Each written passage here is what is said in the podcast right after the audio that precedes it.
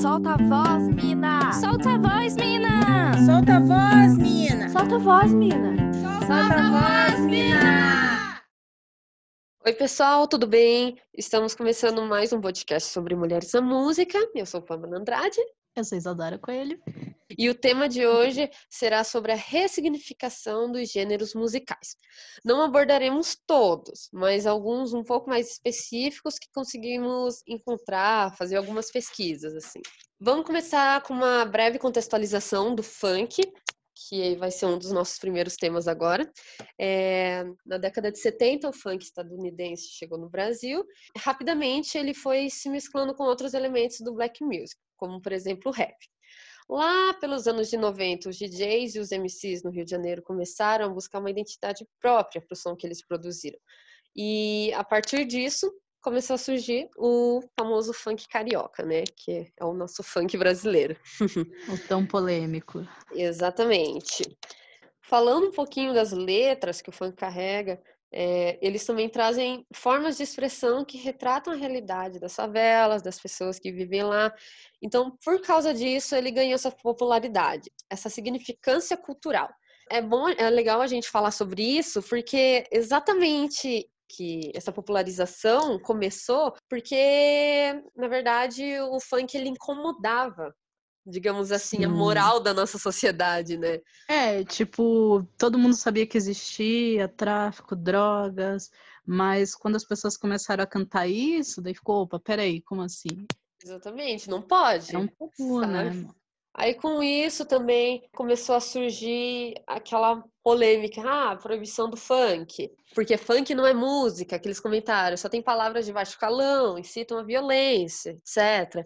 E... Misoginia, machista. Exatamente. E é delicado hum. a gente falar sobre isso, porque do mesmo modo que apresenta esse tipo de conteúdo nos funks, também tem muitos outros funks bons, né, por aí, desde quando Sim. ele começou até atualmente.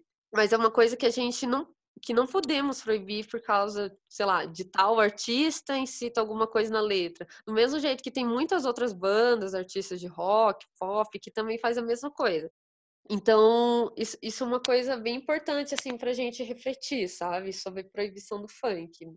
Daí, que, que eu tava falando para você também, pesquisando lá no as matérias sobre o funk, apareceu o comentário daquele cara falando: "Ah, mas por que que então as feministas não manifestam sobre a proibição do funk, sendo que ele incita a violência contra a mulher e tudo mais?"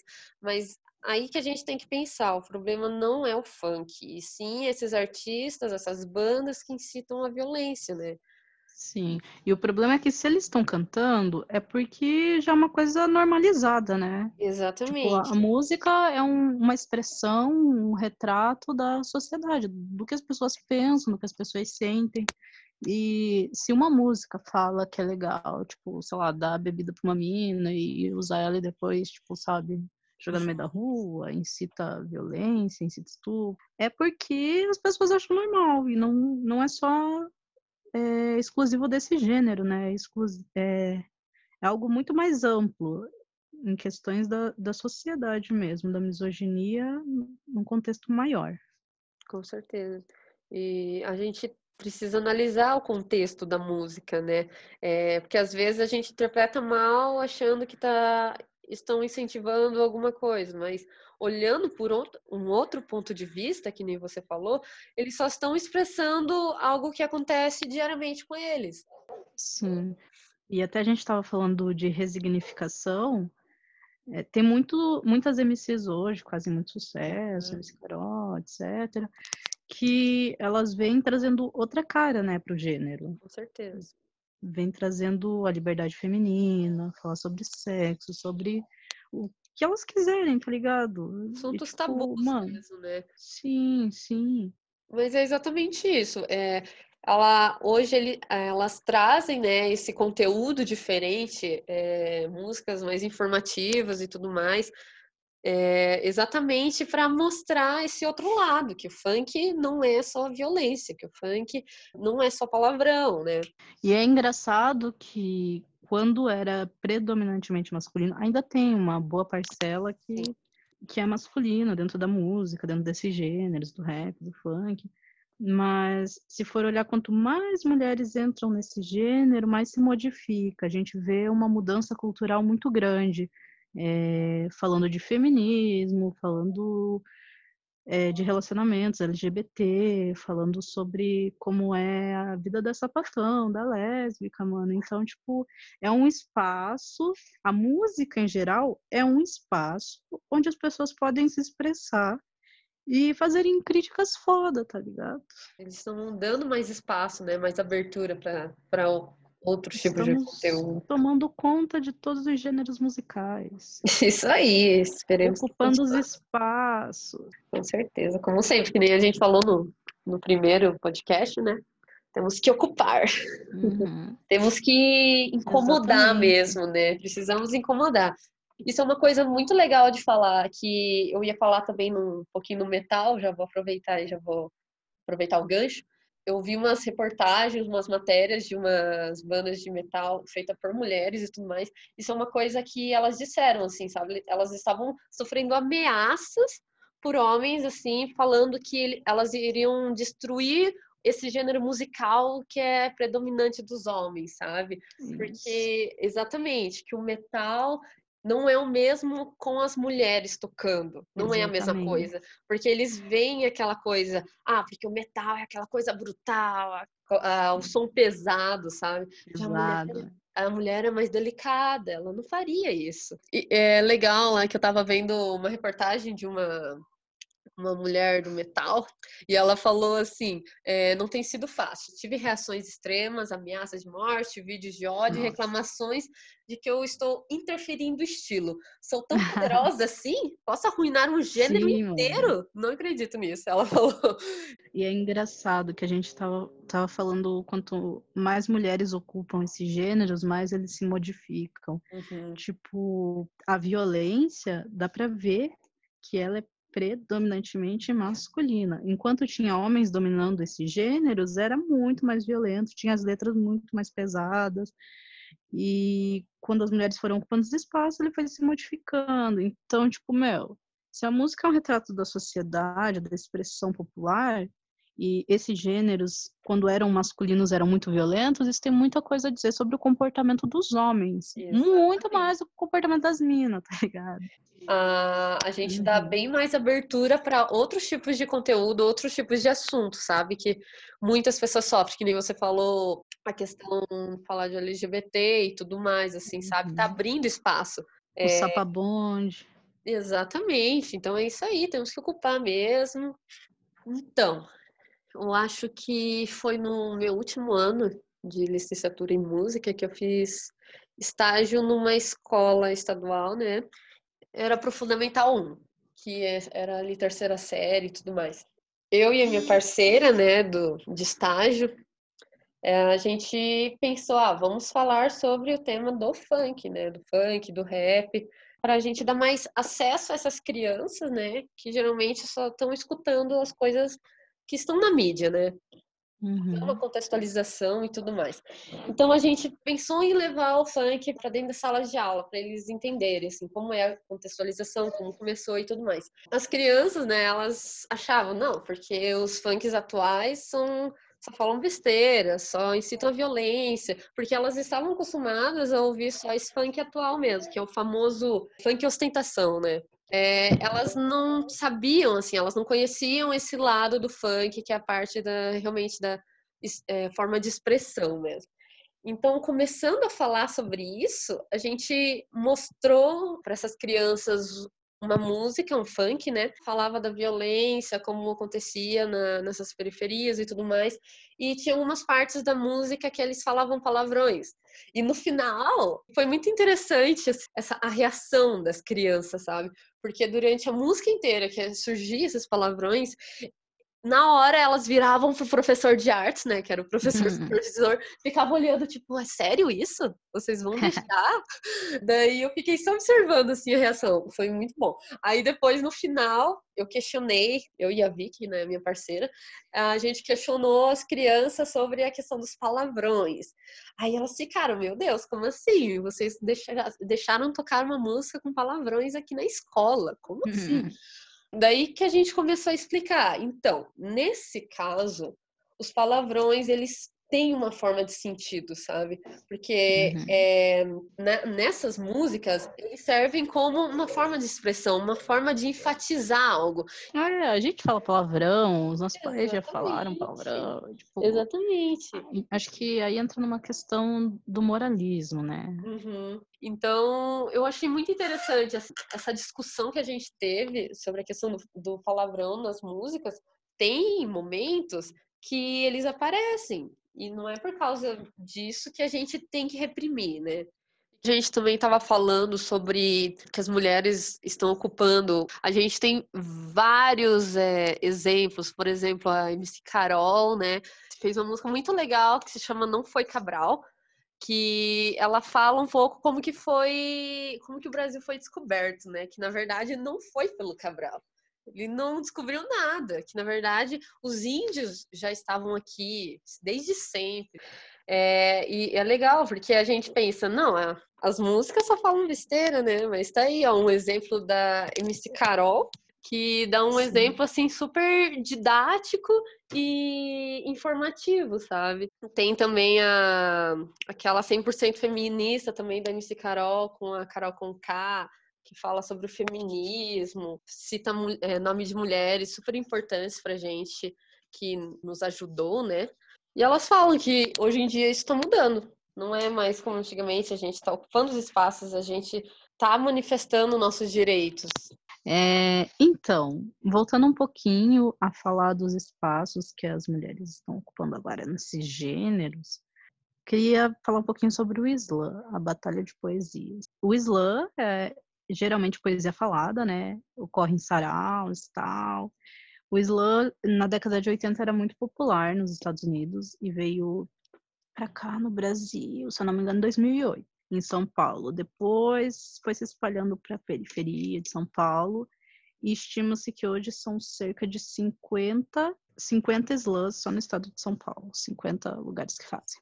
Bastante. Sim, desde 2008 vem se popularizando e tudo mais.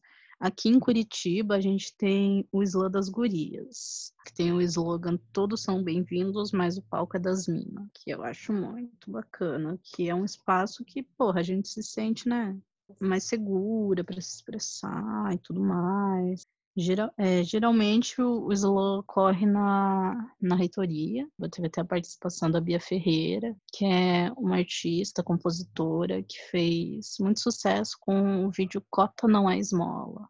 E ela tem umas letras bem bacanas. É um evento, assim, que é muito massa. A gente tem um espaço onde a gente é protagonista, sabe? Tipo, não é uma mina que foi num espaço que era mais masculino e tal. É um lugar que, tipo, a gente sabe? Palco é nosso, como diz o slogan mesmo. Uhum.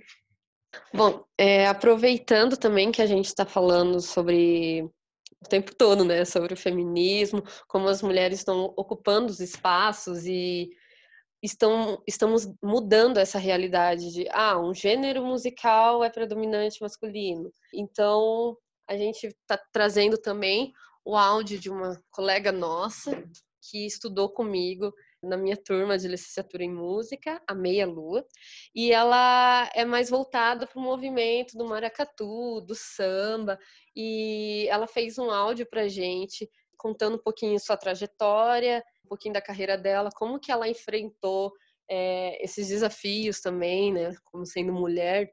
E a gente vai soltar o áudio da, da Meia Lua para vocês ouvirem. Eu sou a Meia Lua, artista paranaense. E se eu tivesse que citar três coisas que eu amo com todo o meu coração, eu citaria o samba, o maracatu e a capoeira. É, toda a minha influência musical e artística veio dos meus pais, mineiros, historiadores, meu pai mestre de folia de reis. Eu acho que a arte me escolheu desde a barriga da minha mãe, porque a cultura popular brasileira sempre esteve no quintal da minha casa nas rodas de viola, nos congados, na capoeira, no jongo, no maculelê, no samba de roda, no coco e nas cirandas. Ou simplesmente nas cantorias do terreiro que a gente fazia todo fim de tarde na minha casa, onde meu pai tocava o cavaco, a minha mãe cantava e os filhos faziam os back vocals. Isso era sagrado para o meu pai, graças a Deus. Eu acho que eu sempre fui autodidata, assim como meu pai, que por falta de grana fez o seu próprio cavaco, foi um grande cavaquinista. Eu compus o meu primeiro samba aos 10 anos de idade e hoje estou ando cantando ele nas rodas. É muito lindo e gratificante. É, os meus pais sempre incentivaram os filhos a estudar. Estuda, menina, porque conhecimento ninguém tira da gente. Talvez por isso eu goste tanto de literatura, de ler e estudei.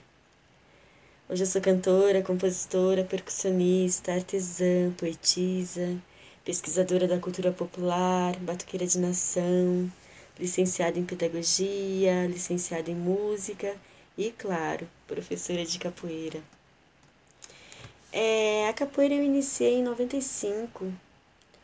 É, era tudo para mim. É minha vida, minha religião, minha filosofia. O maracatu surgiu a partir das minhas pesquisas. Quando eu fui para para Recife, eu fiquei tonta, enlouquecida quando eu vi os maracatus no carnaval. Aí eu voltei para Curitiba e iniciei. Foi em meados de 2008. Primeiro eu, é, eu fiz ao mesmo tempo, no Voa Voa e no Estrela do Sul. E hoje, atualmente, eu participo ativamente da, do Baque Mulher e das sete, dos Sete Ponteiras do Mar. Bom, se a gente for falar, queria falar um pouquinho do contexto musical curitibano, eu vejo que nós mulheres continuamos na luta por mais espaços, visibilidade.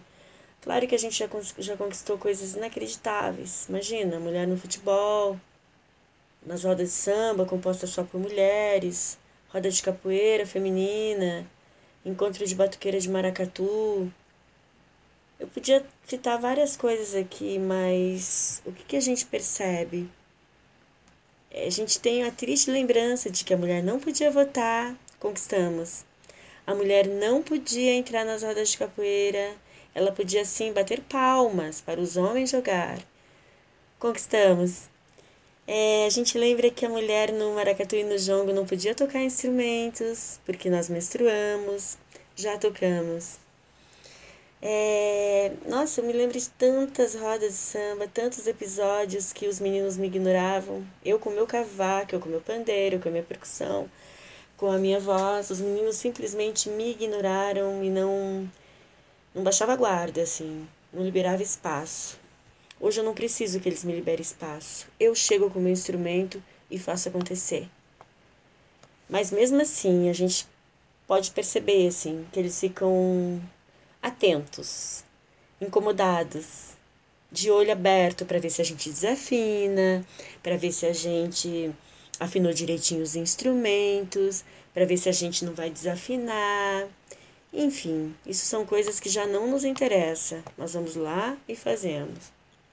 Eu tenho 25 anos de capoeira e ainda nos dias de hoje, tanto no Brasil como no exterior, eu passo por momentos de pensar em tocar um berimbau, porque já joguei muito.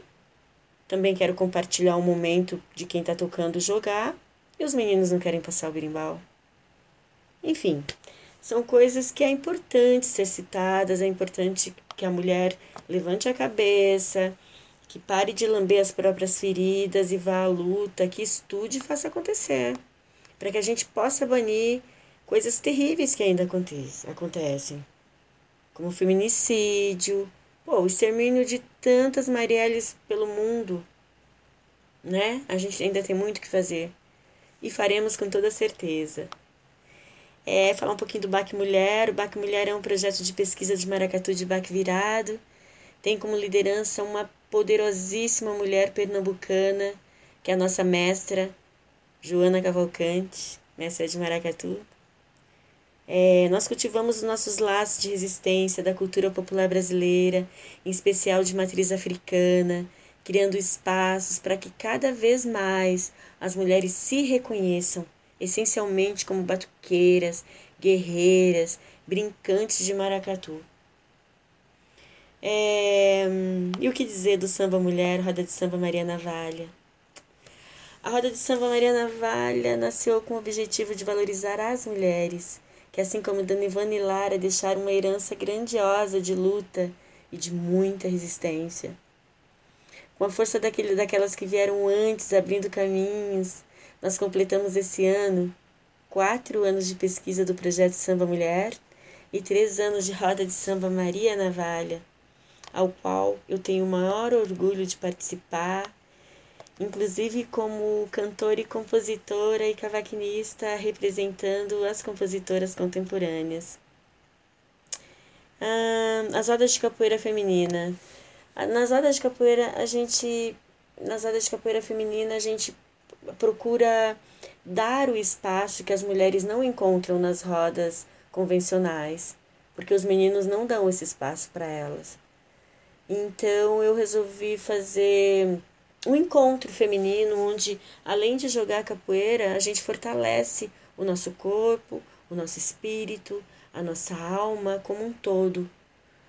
Lá nós nos sentimos livres para chorar, trocar ideias, tocar instrumentos percussivos, brincar com os nossos corpos, chorar se a gente sentir vontade, debater nossos medos, nossas angústias e principalmente compartilhar as nossas alegrias. Ah, Curitiba tem um movimento sensacional que se chama Samba do Compositor Paranaense. É um encontro de compositores que se reúne todas as segundas-feiras para pesquisar as obras de grandes compositores.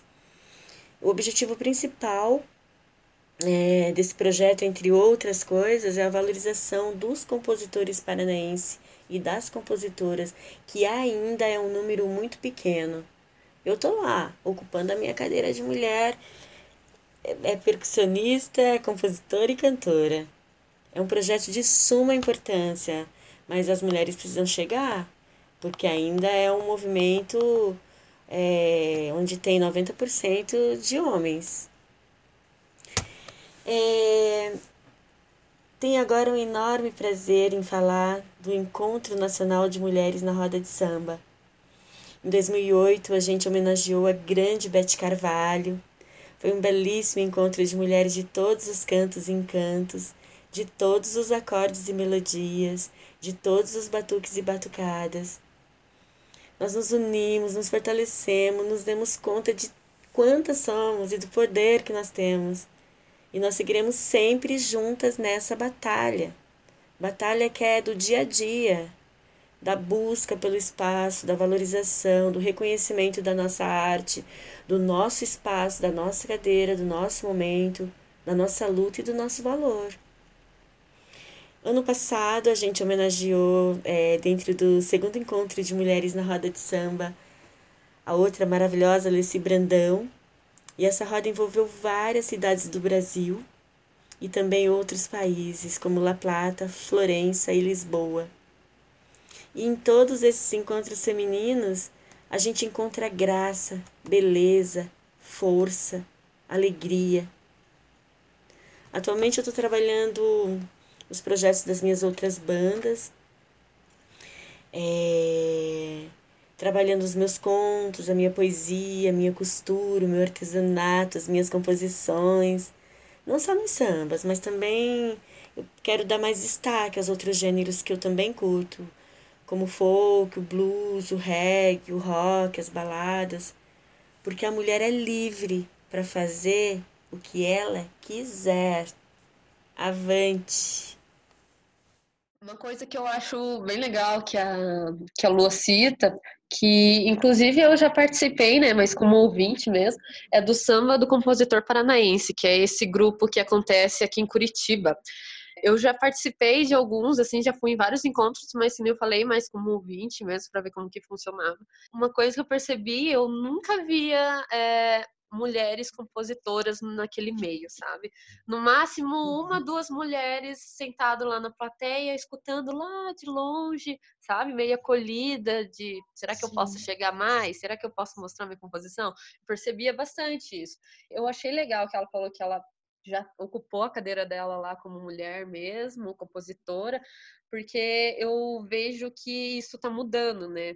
Como eu falei, eu participei, eu já eu já fui em vários encontros deles e realmente assim, era difícil ver uma mulher é, compositora mesmo na roda, assim, sabe? Dos compositores, trazendo as Uhum. composições, mas muito legal, assim, o relato, porque eu vejo que estamos de pouquinho em pouquinho conseguindo essas coisas. Eu achei muito legal que a Lua também fala que o projeto, além de, eh, de dar abertura a essas compositoras mesmo dentro do samba, né, para trazer para eles tocarem e tudo mais, eles, elas também fazem pesquisas sobre compositoras mulheres lá dos anos 30, dos anos 40, dos anos 50, 60, até os dias atuais, coisas que a gente não consegue achar hoje em dia, sabe?